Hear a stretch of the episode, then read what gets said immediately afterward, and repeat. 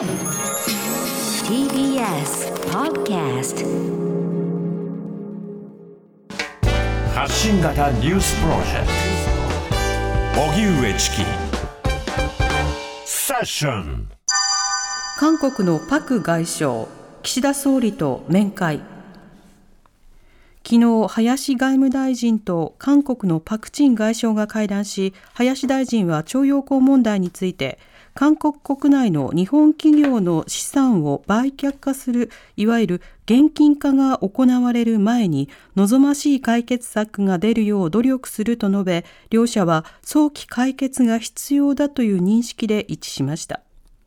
これを受けて松野官房長官は今日の会見でユン政権側の対応をよく見極めた上で日韓関係を健全な関係に戻すべく韓国側と緊密に意思疎通を図っていくとの考えを表明また仮に現金化に至れば日韓関係にとって深刻な状況を招くので避けなければならないという認識を重ねて示しました。パク外相は今日日韓議員連盟の額賀会長と会談したほか岸田総理と面会しました。明日まで日本に滞在します。九州と山口県で線状降水帯。気象庁は厳重な警戒を呼びかけ。前線や低気圧の影響で西日本では大気の状態が非常に不安定になっていて昨日夜から今日未明にかけて山口県、福岡県、佐賀県、大分県では線状降水帯が発生しました。午前11時までの24時間に降った雨の量は山口県美祢市で観測史上最大となる243ミリを記録したほか下関市や長崎県対馬市で大分県日田市などでも200ミリを超えました。一方、気象庁は京都市中京区付近で午前11時20分までの1時間におよそ90ミリの猛烈な雨が降ったとみられると発表。また、滋賀県近江八幡市付近で正午までの1時間におよそ90ミリの猛烈な雨が降ったとみられると発表。それぞれ記録的短時間大雨情報を発表して安全を確保するよう呼びかけました。厚労大臣、病床逼迫なら行動制限の可能性も。感染が急拡大している新型コロナ感染、いわゆる第7波への対応をめぐり、後藤厚労大臣は今日の記者会見で、現在の全国の病床の使用率は、一部の地域を除き、総じて低水準だとして、まん延防止等重点措置などの行動制限は必要がないとの考えを改めて示しました。その上で今後高齢者など重症化しやすい人の感染が増え病床の逼迫するようなことが予想される状況となった場合は行動制限などの強い感染対策を取る可能性があるとの考えを示しました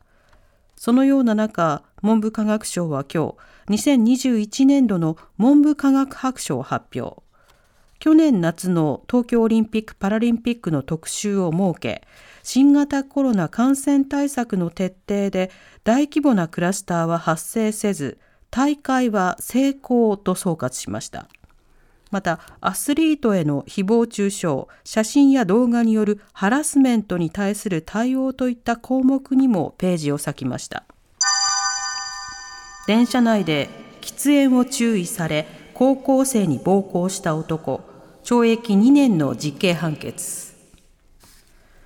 今年1月走行中の JR 宇都宮線の車内で喫煙を注意した男子高校生に暴行を加えたとして傷害などの罪に問われた元ホストクラブ従業員の男に対し宇都宮地裁栃木支部は懲役2年の実刑判決を言い渡しました。判決によりますと男は走行中の車内や駅のホームで当時17歳だった男子高校生に殴る蹴るの暴行を加え顔の骨を折るなどおよそ4ヶ月の重傷を負わせたということです。判決で片山健一裁判長は5分間にわたって抵抗する意思のない被害者に必要な暴行を加えた酌量の余地はなく悪質などと指摘。犯行は悪質だとして実刑はやむを得ないとしましたプーチン大統領イランを訪問へ穀物問題協議かロシアのプーチン政権によるウクライナ軍事侵攻、プーチン大統領は19日、イランの首都テヘランを訪問し、ライシ大統領とトルコのエルドアン大統領とそれぞれ会談を行うほか、3カ国の首脳会談を行う予定です。エルドアン氏との会談では、黒海の港からウクライナの穀物輸出が滞っている問題をめぐり、13日に行われた国連を含めた4者協議を踏まえ実際の輸出につなげられるのかが焦点となります。またライシ大統領との会談では2カ国間協力のほか安全保障問題についても協議する予定でロシアのウシャコフ大統領補佐官は18日戦略的パートナーシップに関する条約締結に向けた話し合いも行われる予定だと述べています。一方、EU 欧州連合は18日、ブリュッセルで外相理事会を開き、ウクライナに対する武器供与の支援額を5億ユーロ、日本円でおよそ700億円を追加することで合意しました。フィギュアスケートの羽生結弦選手がこの後記者会見。フィギュアスケート男子で2014年ソチ、2018年ピョンチャンとオリンピック連覇を遂げ、世界選手権も2度制した羽生結弦選手がこの後記者会見を行います。競技の第一線を退く意向を伝えるとみられています。羽生選手は3連覇をかけた北京オリンピックで4位に終わり進退について少し考えたいなどと話していました。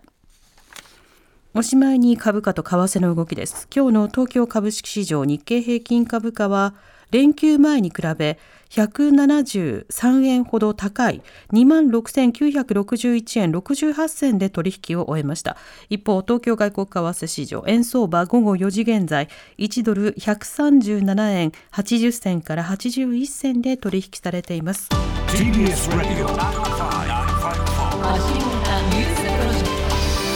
荻上チキ